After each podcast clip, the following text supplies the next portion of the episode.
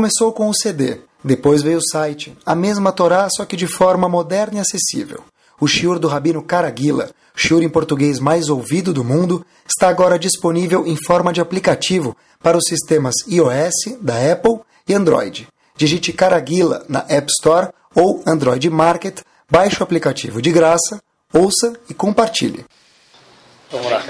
Boa noite, vamos lá. Estou me sentindo o único meio fora da família aqui, tá? Ainda bem. Ainda bem que, ainda bem que eu tenho alguma relação. Vamos lá.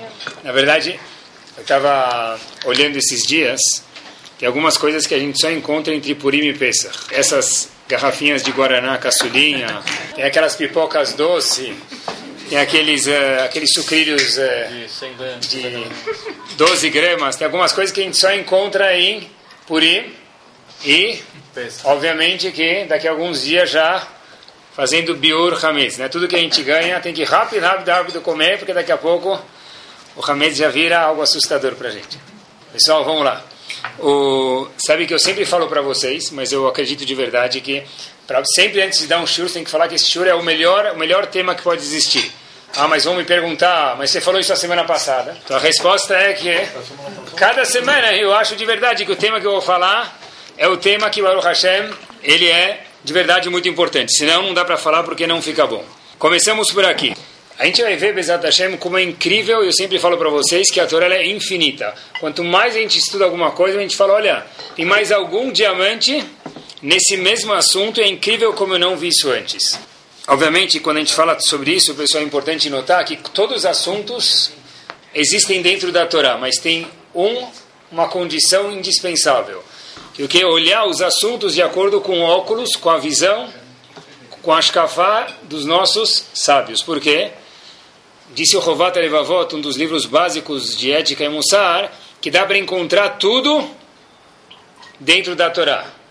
Por um lado isso é ótimo, por outro lado isso é perigoso, porque eu posso inclusive encontrá-lo além no Deus me livre coisas errôneas, equivocadas dentro da Torá. Então, Bezat Hashem, a gente vai, a pessoa pode achar provas, diz Robat Levot, para qualquer coisa dentro da Torá. Ele pode achar provas para o que ele quiser, porque a Torá é tão vasta, por isso que é tão importante a gente sempre olhar para os assuntos da Torá no prisma dos nossos Chachamim, que tiveram a tradição dos outros Chachamim lá de trás até Moshe Rabbeinu. Pessoal, olhem que bomba de mensagem que tem dentro da Torá. Acompanhem comigo. Existe um famoso passo que aconteceu dentro da Torá, um famoso ato que aconteceu, melhor dizendo, na Torá, Moshe Rabbeinu. Por que Moshe Rabbeinu não entrou em Israel? Quem pode me contar? Ele bateu. Tá bom. Rashi explica porque ele bateu na pedra. Tá bom? Apesar que Moshe Rabbeinu tinha um sonho, e se esse era um sonho de vida dele, alguns Balatashvili, sem comparação, tem um sonho de consumo. Sem comparar, óbvio, com Moshe Rabbeinu, Moshe Rabbeinu tinha um sonho de vida. E Moshe Rabbeinu fez tudo na vida dele para chegar em um momento. Qual era o momento? Atravessar a Polícia Federal do aeroporto Ben Gurion. E Hashem falou para ele: Você não vai conseguir. Eu, Moshe Rabbeinu, chegou lá com a. falou: Vou te proibir. Moshe Rabbeinu chega quase que até o aeroporto. Hashem fala: Teu visto está vencido. Volte. E Moshe Rabbeinu não conseguiu chegar onde ele quis, que era entrar em Israel com o povo. Óbvio que sempre que a gente fala de algum tzadik, pessoal, o erro dele é um erro minúsculo, mas a Torá fala, diferente de outras religiões, muitas, Hashem fala, olha, eu quero mostrar para vocês qual o erro de um tzadik para que vocês possam aprender. Porque um tzadik não é ser perfeito. Dentro de outras religiões, muitas vezes um tzadik é quem? Um justo é uma pessoa que ele é perfeito. Ele é filho de Deus, ele não erra, ele é perfeito. Dentro da Torá do Shale Avdil, uma pessoa que, ele é um, que é um tzadik, ainda assim a Torá faz questão de apontar algum equívoco que ele fez para que a gente aprenda, mas sem esquecer que esse equívoco é algo muito, muito pequeno. Mas para a gente é algo que a Torá aumenta para que a gente possa aprender. O erro de Moshe Rabbeinu, vocês falaram que foi que ele bateu na pedra, chamado Mei Merivá. Que vocês saibam, pessoal, existem mais de 100 explicações qual foi o erro com respeito que Moshe Rabbeinu fez para não entrar em Israel. Porque Hashem ficou chateado com ele. O fato de bater na pedra, ah, mas eu sempre conheci de bater na pedra, é mentira? Não. Essa é a explicação do comentarista clássico Urashi. Mas existem mais de 100 explicações. Pessoal, vou mostrar para vocês, Bezat Hashem, hoje uma explicação que diz o Rebbe de Slonim, e é algo magnífico, pessoal, como eu falei para vocês, a mesma Torá, o mesmo Moshe Rabbeinu, é incrível como nunca vi isso aqui antes. E encaixa como uma luva nos versos da Torá. E obviamente que sempre que a gente fala um shiur, a gente traz ele um assunto por noite e um assunto que tem a ver com o século 21 conosco aqui onde a gente estiver vivendo. Obviamente que não pode só ter a ver com o Brasil, porque tem Baruch Hashem hoje gente de outros lugares, então é um assunto atual, Bezat Hashem, global. global, globalização. O Ramban, pessoal, fala para a gente o seguinte, vejamos qual foi, entre aspas, o erro de Moshe Rabbeinu. O Ramban Nachmanides diz para a gente o seguinte, que Moshe Rabbeinu errou quando ele falou para o povo a seguinte expressão. Não porque ele bateu na pedra. O erro de Moshe Rabbeinu foi outro, diz o Ramban Nachmanides. Moshe Rabbeinu, no momento desse ato da pedra, de tirar água e não tirar água no deserto, Moshe Rabbeinu chegou e falou para o povo a seguinte expressão, Shimuna Hamorim. Escutem vocês, seus rebeldes. Morim não vem da palavra professor, tá bom? Não que além um professor precisa ser rebelde. Morim vem de Mored. Mored é alguém que se rebela. Então Moshe Rabbeinu falou para o povo, olha, tá bom que não está saindo água. Espera um minuto. Shimona, daí espera um minuto, Hamorim, seus rebeldes. Diz o Ramban, quando Moshe Rabbeinu falou isso, essa foi a gota d'água que Hashem falou, Habibi, cartão vermelho para você, agora você não entra mais em Israel. Outra explicação, volto a dizer, diferente do que disse Urashi. Por isso você não entra mais em Israel. O Rebbe de Slonim faz a seguinte questão. Qual é a Midah Keneged Midah? Existe um conceito na Torá que é chamado tudo tem que ser recíproco. Qual é o recíproco aqui que existe entre o fato de Moshe Rabbeinu ter falado Shimuna Amorim, de acordo com o Ramban, escutem seus rebeldes, espera um pouco, eu já vou dar água para vocês. E o conceito de Moshe Rabbeinu não poder mais ser o líder deles, ter que abdicar do poder e não entrar em Israel. Qual é o Midah Keneged Midah? Qual é a reciprocidade que existe entre o que Moshe Rabbeinu fez e o castigo que ele recebeu? E mais ainda, pergunta ele, pessoal, tá bom, o que é tão grave que em um momento ele falou essa frase? O que, que tem de tão grave? O povo estava incomodando Moshe Rabbeinu um minuto atrás do outro. O que, que Moshe Rabbeinu fez de errado e por que ele foi castigado de tamanha forma que era o sonho da vida dele? Hashem falou, você está impossibilitado de entrar em Israel. Disse o Rebbe de Slone uma frase, eu faço questão de ler para vocês, pessoal, e encaixa como uma luva no pecado de Moshe Rabbeinu. Klal Israel, tzrichim la'amin, כי בכוח המנהיג להוציאם ולהעלותם אפילו מחשיכה גדולה ביותר.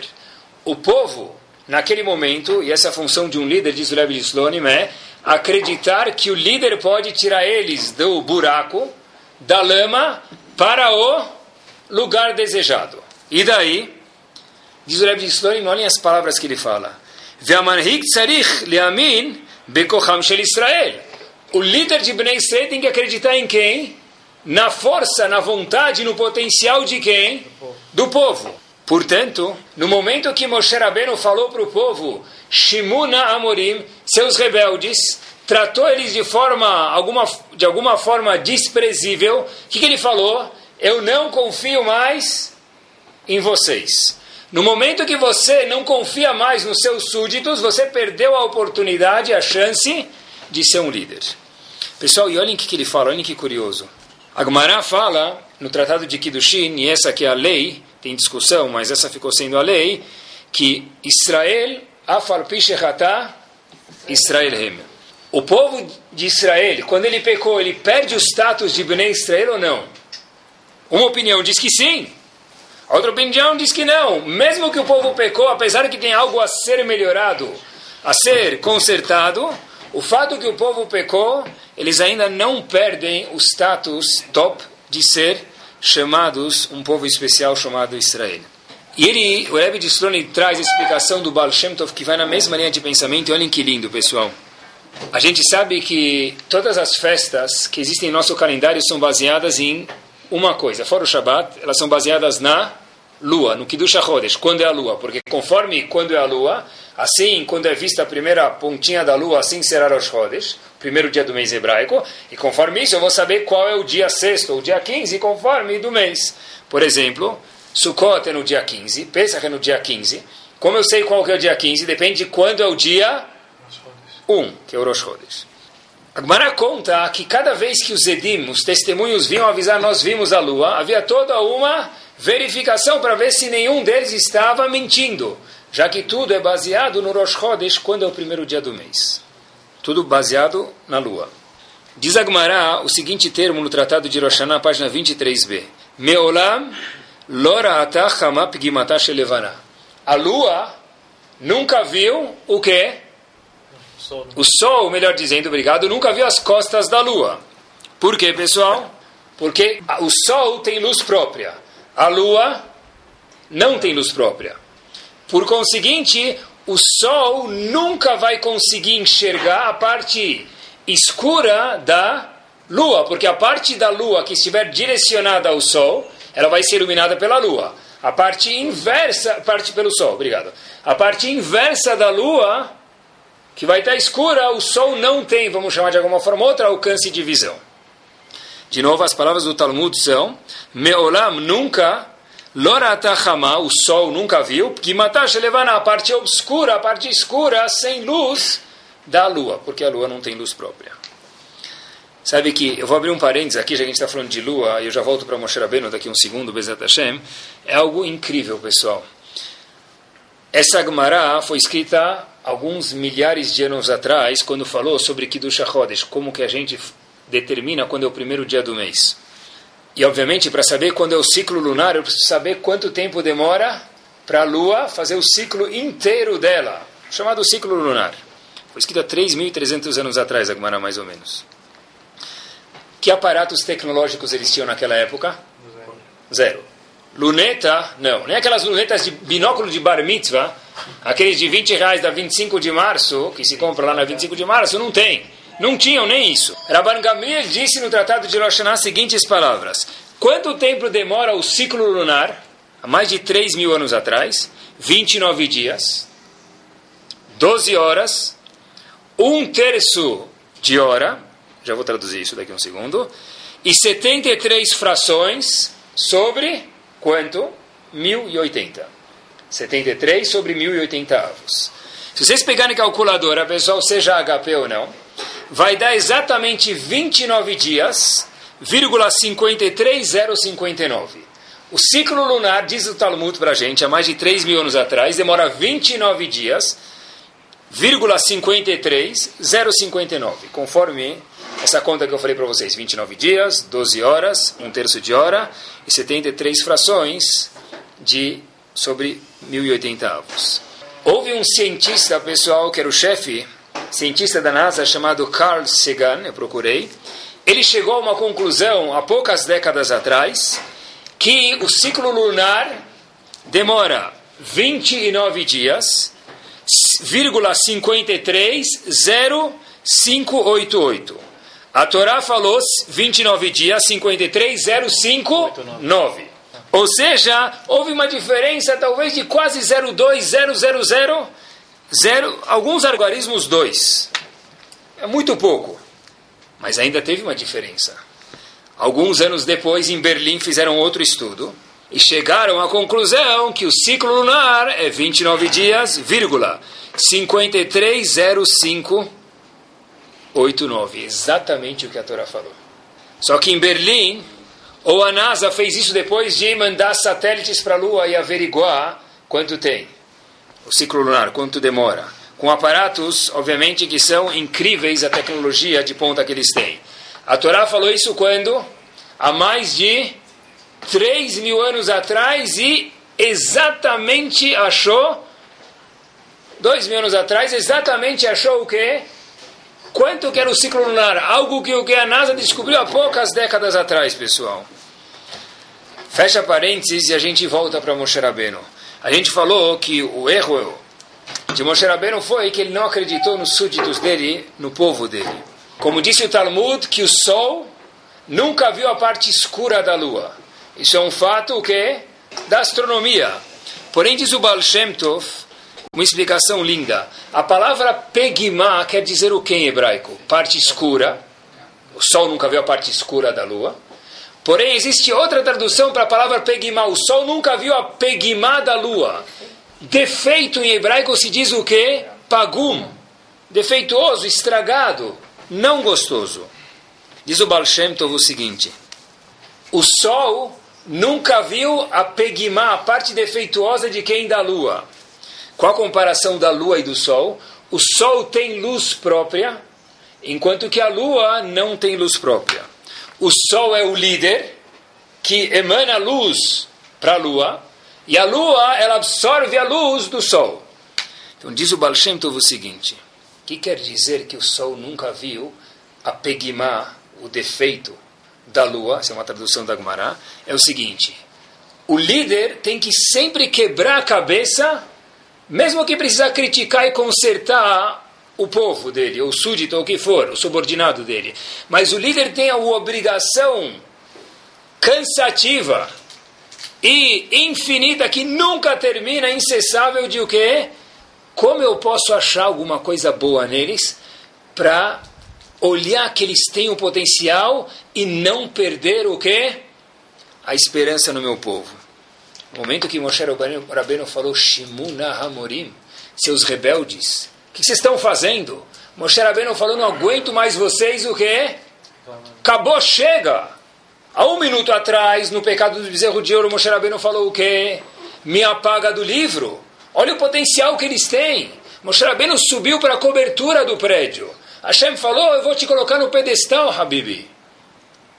Momentos depois, na, quase entrando em Israel já no deserto, Moshe Rabbeinu vem de Shimuna Hamorim, seus rebeldes. Quando um líder, como Moshe Rabbeinu faz um erro pequeno, ele é visto a quatro olhos, como se fala em português, Hashem falou o seguinte, olha, se você perdeu a esperança no seu povo, você automaticamente perdeu a chance de continuar sendo líder deles. Agora eu vou mandar uma segunda pessoa, que é o seu aluno, que no caso será Yehoshua. Quer dizer, pessoal, o erro, na linha do pensamento que o Baal Shem Tov explicou, conforme que a gente mencionou o Ramban, de Moshe Rabbeinu, porque ele não entrou em Israel, diferente de Rashi, foi que ele falou Shimuna Amorim, disse o Ramban. A gente perguntou, qual é a Midah Keneged Midah? O que, que tem de recíproco aqui? Como assim o que, que tem de recíproco? E qual é o big deal do que Moshe Rabbeinu falou? Como assim? O trabalho de um líder é acreditar no povo. O torcedor tem que pelo menos acreditar em quem? No time que está jogando no Maracanã. Se o time não estiver jogando lá e eu não acredito, eu não vou assistir o jogo. Leavdil Moshe Rabbeinu tinha que acreditar no time dele que era, que era o povo. No momento que ele parou de acreditar, ele deixou de ser torcedor, ele deixou de ser líder do povo. Isso que foi a reciprocidade que não, que, do castigo e mais ainda, por isso que foi tão grave o ato de Moshe Rabbeinu falar essa frase para o povo, e o povo escutou, o povo falou de verdade, nós não temos mais esperança nenhuma.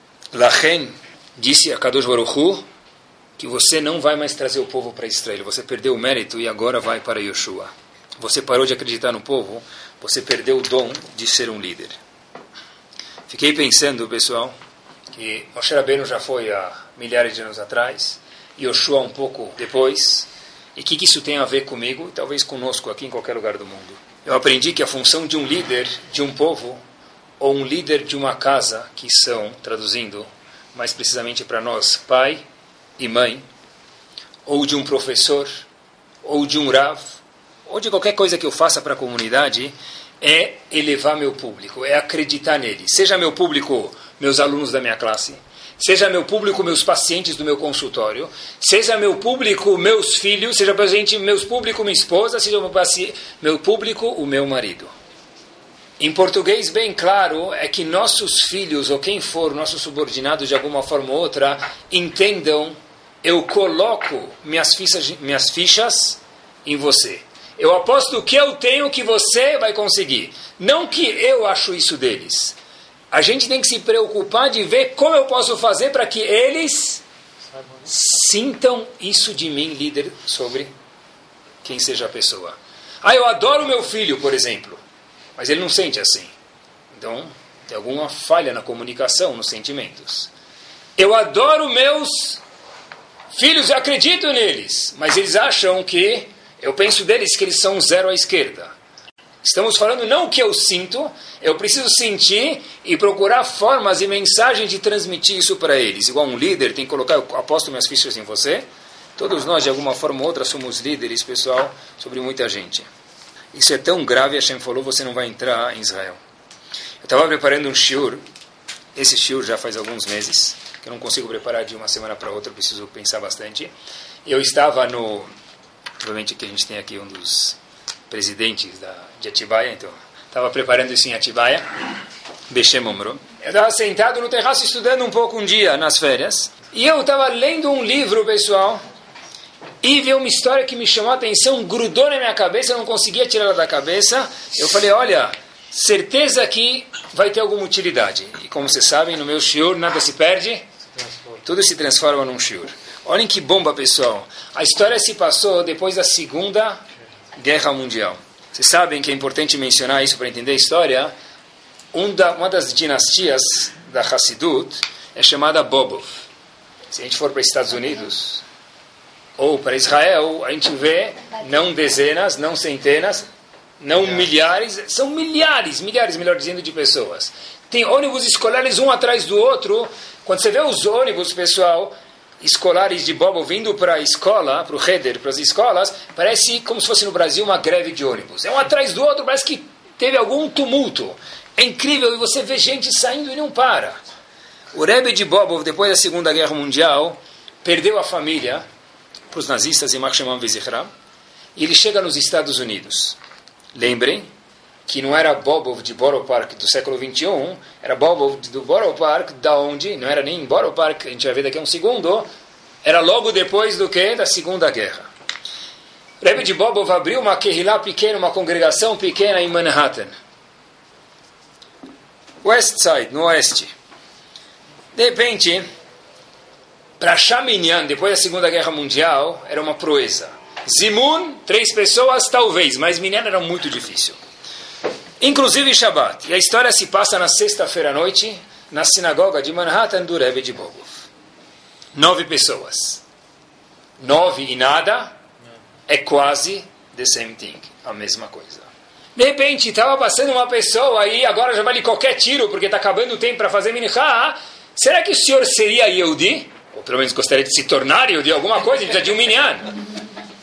Diz o indivíduo sim. Uf, que sorte.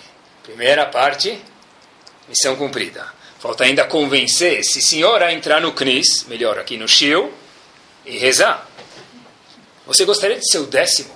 Disse ele, décimo para quê? Se ele para rezar. Se ele rezar, disse esse senhor passando na rua para o Rebbe de Bobov, rezar para quê? Depois de tudo que eu passei, depois de tudo que meu pai passou há poucos meses atrás, eu vou rezar? Rezar para quê? Eu não rezo mais. Rebbe de Bobov, mas por quê? Como por quê? Meu pai era Hazan e eu vi ele perecer na minha frente. Meu pai se transformou em cinzas na minha frente no holocausto. Eu vou rezar? Rebbe de Bobov sabe demais, pegou a moeda e virou ela do lado avesso.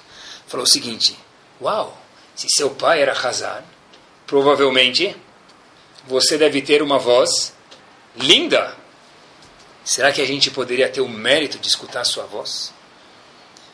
A gente precisa não de um décimo, a gente precisa de um Baal Koré, de algum Hazan. Um Baal Tefilá. Falou, tá bom. Para ser um Baal, para ser um Hazan, um Baal Tefilá, uma vez eu vou. Rezou, foi embora. Na saída, o Rebbe de Baal falou para ele, Habibi, semana que vem mesmo bate-canal, mesmo bate-horário, tfaddal. Volte aqui de novo. Está muito bem-vindo. Semana que vem, mesmas nove pessoas. E Aret, inshallah, que aquele indivíduo estivesse passando na porta, na porta do Knis, nada. O Rebbe disse, olha, se ele não vai até a gente, a gente vai até ele. O Rebbe mandou os dois chamashim, sabe que todos os rebes têm ajudantes, mandou os dois ajudantes dele e falou, olha, procura aquele senhor e fala para ele voltar para o Cristo, a gente precisa dele. Pelo menos que ele venha Shabbat seguinte. Tá bom, foram naquele Shabbat procurar, descobriram onde ele morava, chegam e vem aquele indivíduo, vamos chamar ele de Reuven, famoso nome judaico, viram que ele estava no Shabbat fazendo o quê? Fumando. Não pode fumar no Shabbat. Eles voltam, eles contam para o Rebbe e falam, Rebbe, a gente queria muito mais uma pessoa que fuma no Shabbat ainda ser Hazan, não dá para colocar aqui no Knis, na sinagoga. Obviamente que um Rebbe Hassídico, qual a reação dele? Pachut. Disse Rebbe, não é verdade. Eu falei assim, não é verdade? Nós vimos ele fumando na rua. Não é verdade?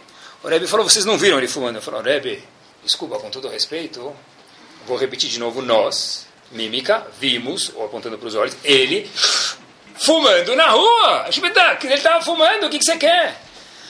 O Rebbe falou, não é verdade. Eu explico que não é verdade. O Rebbe disse o seguinte, não era ele que estava fumando.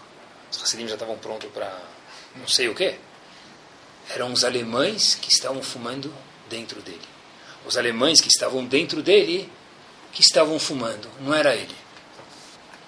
Chamem ele para ser razar Shabbat seguinte na sinagoga. Pessoal, entre parênteses, é importante falar isso neste senhor, que só um Talmud Raham muito grande pode dizer isso, não qualquer um de nós que vê uma pessoa fumando na rua. E eu volto para a história. Ele continuou sendo Hazan naquela sinagoga algumas vezes, virou um adepto daquele knis daquela sinagoga. E o que aconteceu foi que algumas pessoas saíram da sinagoga. Porque falaram, eu não vou rezar numa sinagoga onde o Hazan é alguém que fuma no Shabat. 30 anos depois, Bobov mudou para o centro de Nova York, é um centro judaico, não um centro comercial. Saiu de Manhattan. E agora Bobov tem inúmeros milhares de Hassidim. E o Rebbe de Bobov é algo famoso no mundo inteiro. E um Rebbe sempre recebe convites de Brit Milá, de Bar Mitzvah, de casamento. Chega para ele como água. Rebbe recebe um convite, nunca viu esse nome na vida. Fala, quem é esse convite?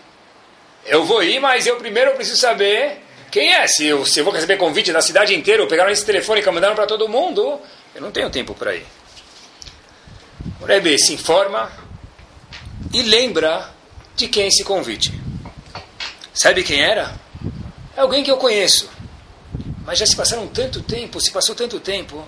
O Rebbe fala para os Hassidim dele, os Shamashim dele, melhor dizendo, venham comigo. Ele sempre vai no casamento, acompanhado com a entourage dele.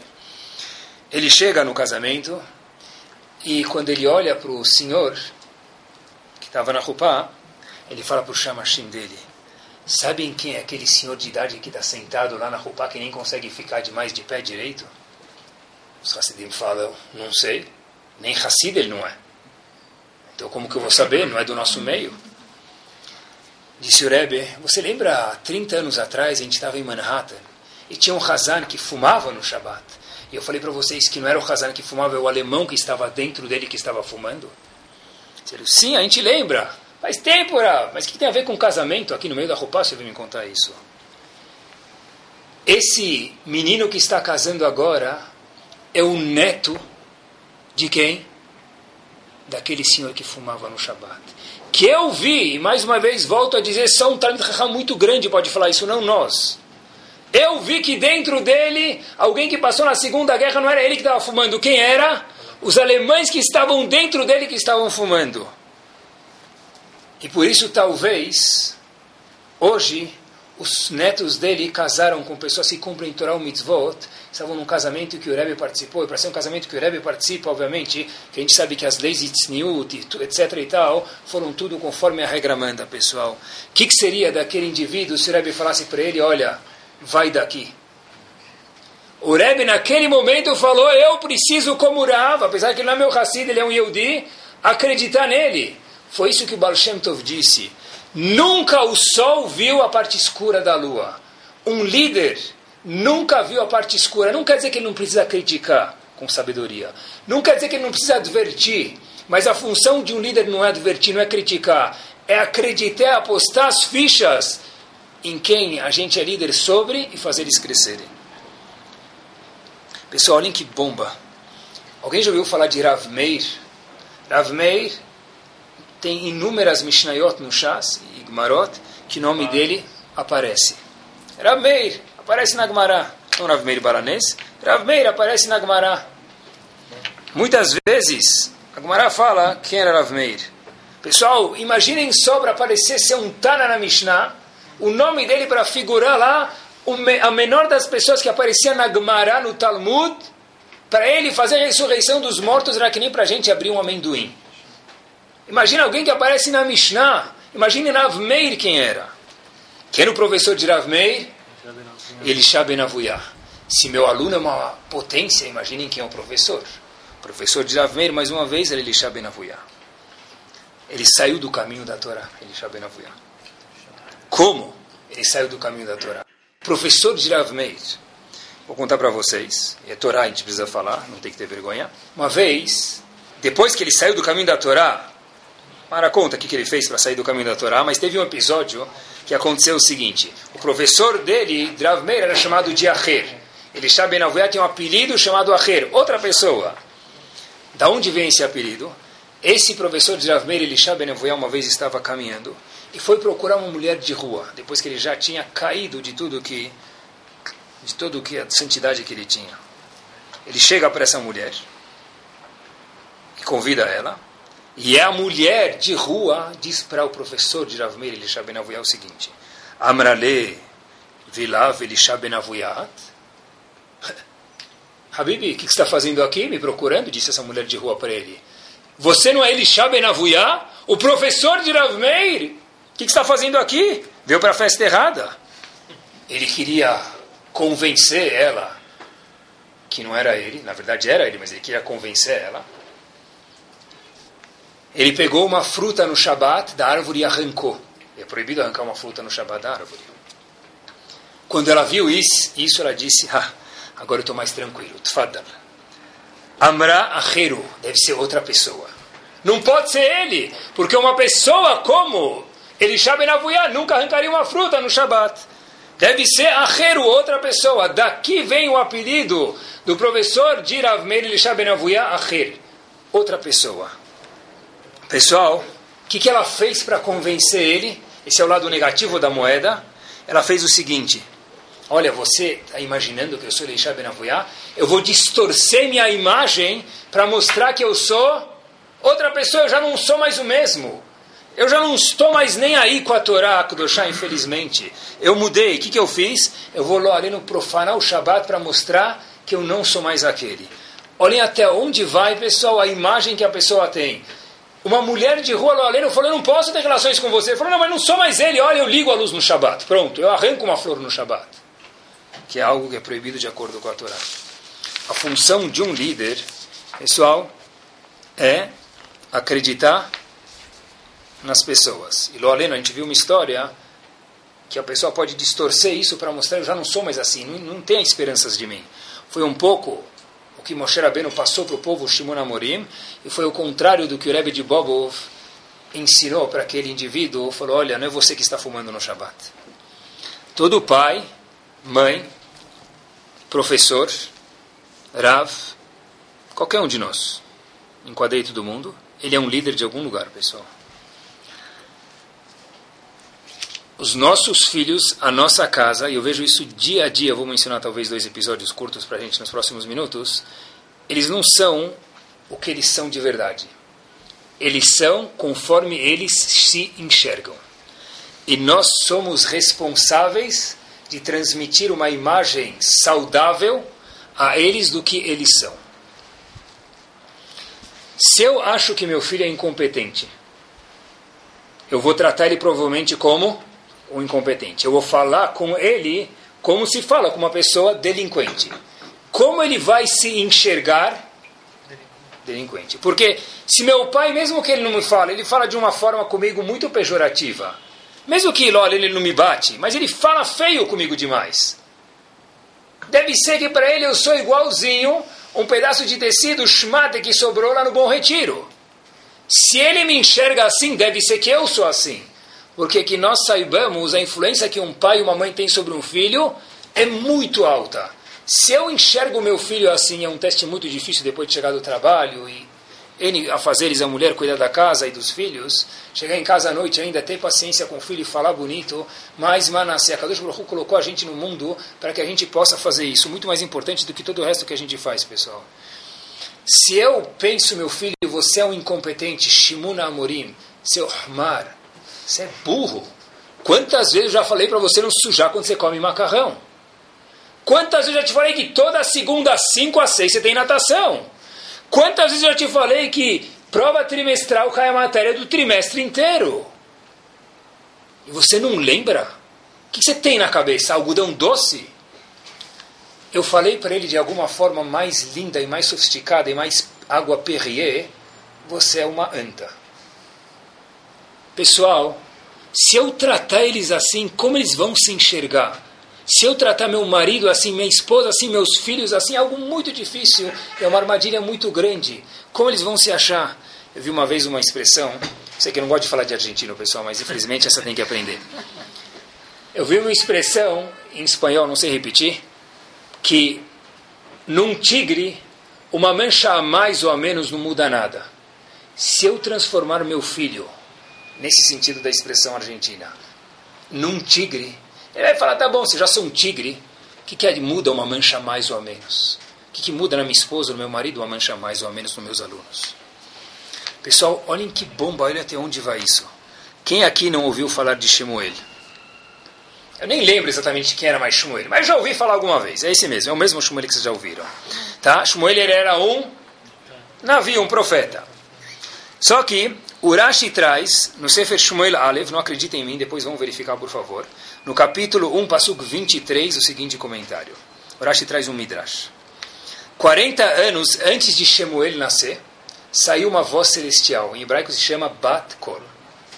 E essa voz celestial disse o seguinte: daqui 40 anos vai nascer um tzadik, pessoa justa. Shemuel vai ser o nome dele. O que aconteceu? Todo mundo, todas as mulheres que estavam com os filhos nascendo, o que, que saiu no cartório? Shemuel. É só mudava o sobrenome, porque o nome era todo mundo Shemuel. O tabelião já falava: Shemuel, vem aqui. Shemuel ben. Tá, só mudava o sobrenome. O resto era todo mundo Shemuel. Por que todo mundo Shemuel? Todo mundo queria ser o quê? Tzadik, né? Outro dia um cara me falou que a palavra tem um nome em português chamado Vlad Disney. De onde vem Vlad Disney? Walt Disney. O cara não sabe falar Walt Disney, chama o filho de Vlad Disney. Ah, tem outros, mas deixa para lá. Voltamos ao nosso shiur aqui, meus queridos. Então todo mundo chamou os filhos de que Shemuel? Vou apostar, talvez eu vou conseguir o quê? Que seja o meu filho eleito, o famoso profeta que vai vir. Tá bom. Por que, que eles fizeram isso? Por que, que Hashem fez isso? Qual a lógica que Hashem fez isso? Porque para o cartório ficar mais fácil para o cartório? Para faturar não era para isso, pessoal. A razão óbvia era porque todo mundo podia falar, olha, talvez vai ser o meu filho, Shemuel. E um vai ser escolhido. Tá bom. Rav Chaim Yosef David Azulay, Zichron Ibrahim, mais conhecido como Hida, tem um livro chamado Yosef Tehilot. E sobre o Tehilim 99 ele faz uma observação fenomenal. Diz ele o seguinte: Desses inúmeros Shemuel que nasceram, e todo mundo falou: Meu filho vai ser profeta, meu filho vai ser profeta. Hashem pegou a roleta, trach, rodou, e falou: Olha, o Shemuel de verdade que eu imaginei que ia ser quem vai ser, mora lá onde, tal rua, tal número, that's it. O que aconteceu com todos os outros Shemuel? Qué, qué, qué. That's it, Shalom Alistrei. É? Diz Rav Chaim Yosef David Azulay o seguinte: Todos os outros viraram também Neviim profetas, não como Shmuel. Teve um Shmuel profeta.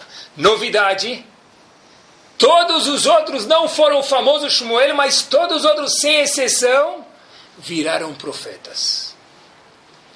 Ah. Por quê? É óbvio, diz ele. Porque todo mundo falou: o meu filho vai ser quem? Shmuel. Então eu vou tratar meu filho como um profeta. Onde eu vou levar ele passear? Com que amigos eu vou deixar ele? Que cheiro ele vai comer? O que, que ele vai ver? Ele vai ser profeta. Então é óbvio, disse o Hidá, que teve um só, um só já entendi o que você falaram. Teve um só profeta Shemuel, mas dentro daquele grupo todos outros viraram profetas. Pessoal, olhem que bomba. Quer dizer, se eu colocar minha ficha que meu filho vai ser uma pessoa honesta, uma pessoa com uma boca limpa, que não saem palavras feias, talvez ele chegue a ser um profeta também, se você acreditar de verdade. O Stipler, pai do Rav Chaim Kanievski, achava que em vez de ele brincar de figurinha, obviamente, Copa 2014 e saber os jogadores das 33 seleções, 34 seleções que vão aparecer lá, ele tinha que brincar de figurinha, de saber o nome dos Drabanim do Dagmará.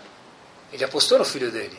Por isso que hoje você vai para Bnei Brak, você senta você vai ficar na fila e pessoas vêm do mundo inteiro para procurar o venerado, o sábio Rav Chaim Kanievski. Porque o pai dele falou, eu estou apostando minha ficha que ele vai ser uma pessoa importante. Se eu tratar ele conforme fizer tefilá, Bezat ele sim vai ser. Se eu criticar muito meus filhos, o que, vai acontecer? Qual a imagem que ele vai ter, pessoal? Se eu cobro muito dos meus filhos, eu faço questão de falar isso, eu sei que falei faz algumas semanas, mas eu vejo isso, pessoal, é incrível, pessoal, quanto que isso é um crime. Chega um tempo na vida, olha essa frase que linda.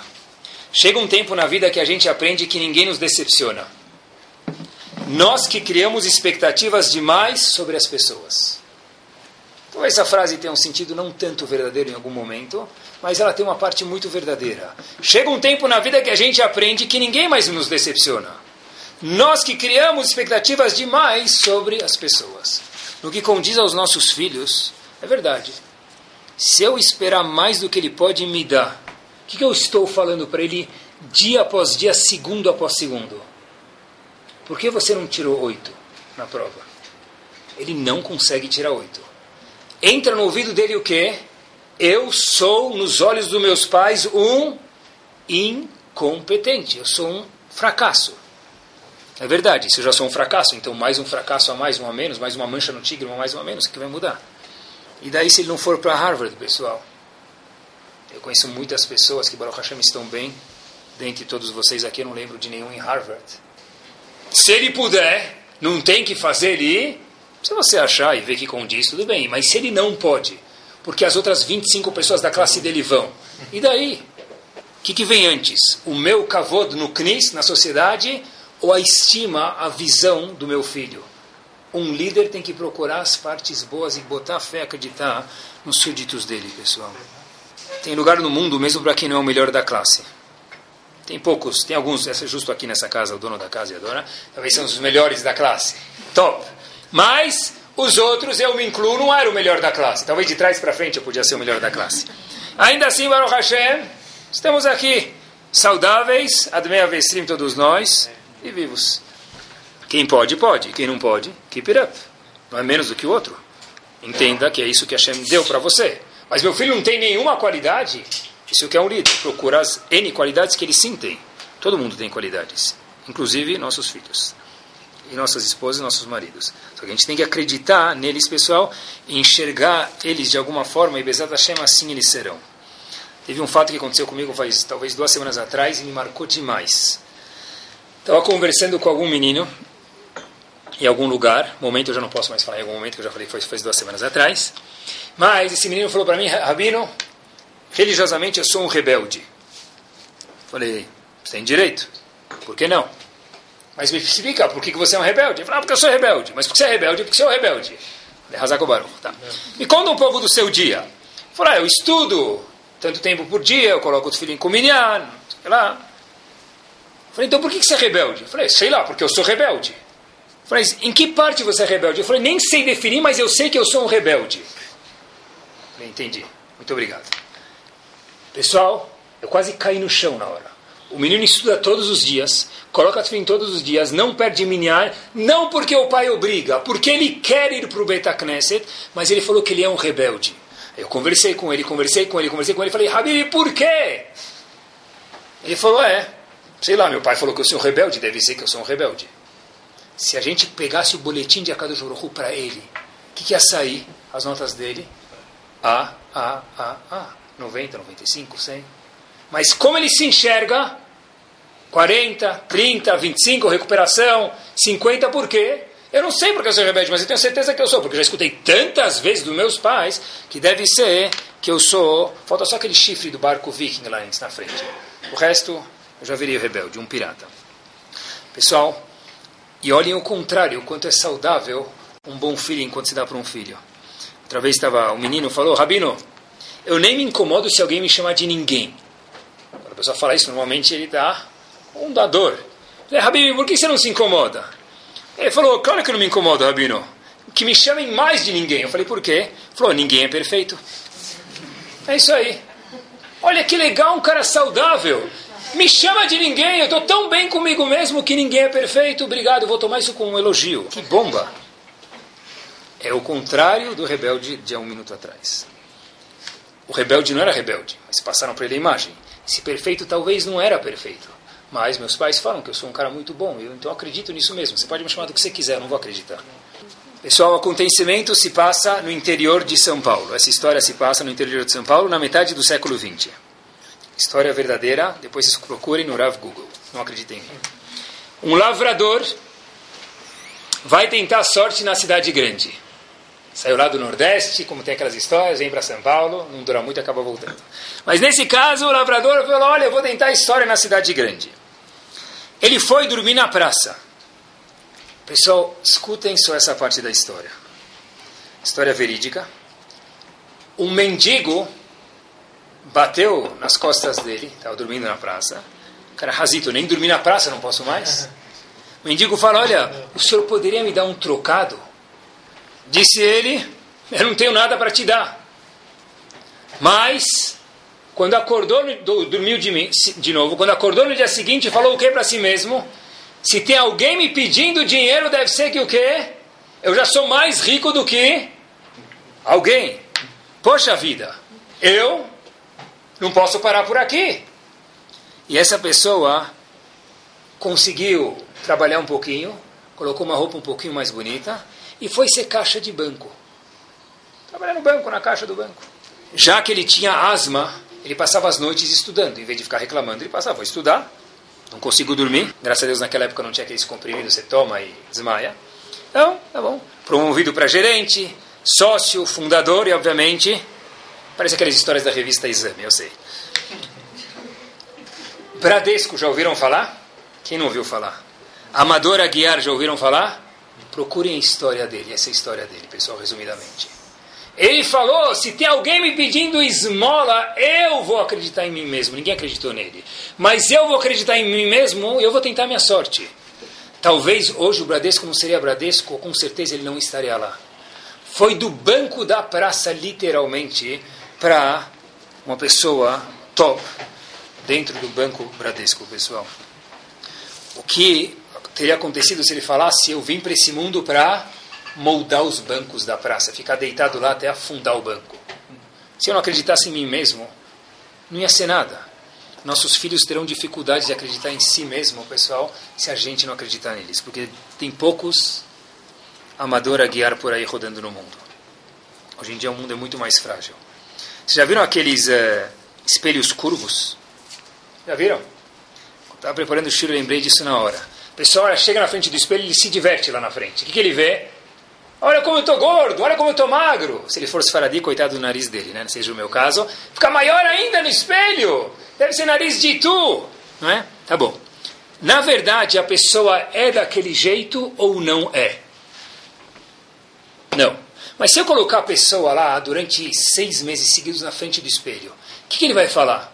Eu sou uma orelha ambulante, porque minha orelha é tamanho daquele orelhão que existia em São Paulo.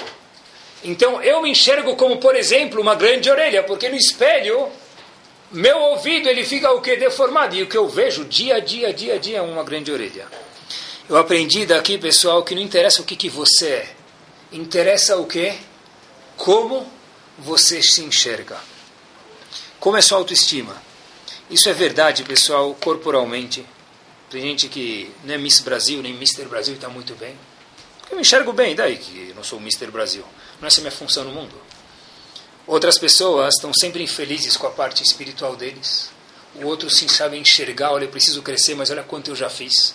Eu tenho minha autoestima espiritual também. Outras pessoas estão com aquele espelho torto quando se refere a dinheiro, a parte monetária do que eles têm. Eles falam: olha, aqui minha conta está pequena, então fica bem grande no espelho. Mas olha quantas outras coisas você tem, lá tua conta está grande. Não dá para ter tudo, Habibi. Mas não interessa o que eu tenho, interessa como eu me enxergo. Como eu, líder, faço minha família que seja se enxergar, pessoal. Quanto maior a ansiedade dos pais, quanto maior a expectativa dos pais, inversamente proporcional será a autoestima dos filhos. Volto a dizer. quanto maior a ansiedade e a expectativa dos pais, do marido e da esposa, inversamente proporcional será a autoestima do marido, da esposa ou dos filhos. Torá Sound, desde 2001, aproximando a Torá dos Yehudim e de você.